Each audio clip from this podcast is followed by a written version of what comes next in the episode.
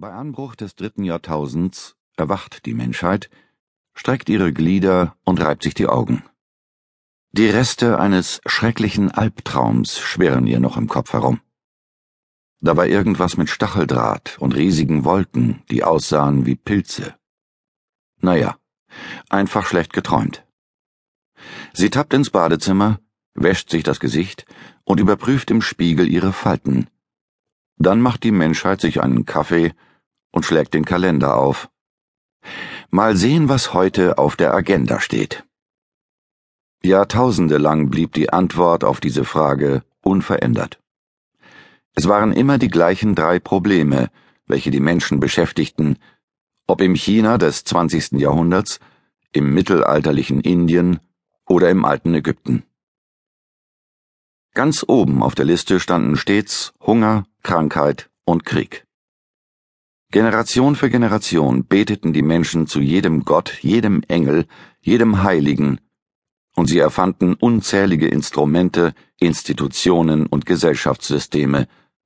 Trotzdem starben sie weiter millionenfach an Hunger, Epidemien und Gewalt. Viele Denker und Propheten kamen zu dem Schluss, Hunger, Krankheit und Krieg seien eben fester Bestandteil von Gottes kosmischem Plan, oder unserer unvollkommenen Natur. Und erst am Ende aller Zeit würden wir davon befreit werden. Doch am Morgen des dritten Jahrtausends wacht die Menschheit auf und macht eine erstaunliche Feststellung. Die meisten Menschen denken selten daran, doch in den letzten Jahrzehnten ist es uns gelungen, Hunger, Krankheit und Krieg im Zaum zu halten. Natürlich sind diese Probleme nicht vollständig gelöst, aber was einmal unbegreifliche und unkontrollierbare Kräfte der Natur waren, sind jetzt Herausforderungen, die sich bewältigen lassen. Wir müssen zu keinem Gott oder Heiligen mehr beten, um davor bewahrt zu werden. Wir wissen ziemlich genau, was zu tun ist, um Hunger, Krankheit und Krieg zu verhindern. Und in der Regel gelingt uns das auch. Natürlich gibt es nach wie vor eklatante Misserfolge. Aber angesichts dieser Rückschläge zucken wir nicht mehr einfach mit den Schultern und sagen, so ist das eben in unserer unvollkommenen Welt oder Gottes Wille geschehe. Nein, wenn Hunger, Krankheit und Krieg sich unserer Kontrolle entziehen, dann haben wir das Gefühl, dass jemand es vermasselt hat. Wir setzen eine Untersuchungskommission ein und geloben, es beim nächsten Mal besser zu machen. Und es funktioniert wirklich. Solche Unglücke geschehen tatsächlich immer seltener. Zum ersten Mal in der Geschichte sterben mehr Menschen, weil sie zu viel essen und nicht, weil sie zu wenig essen. Mehr Menschen sterben an Altersschwäche als an ansteckenden Krankheiten. Und mehr Menschen begehen Selbstmord, als von Soldaten, Terroristen und Kriminellen zusammen getötet werden.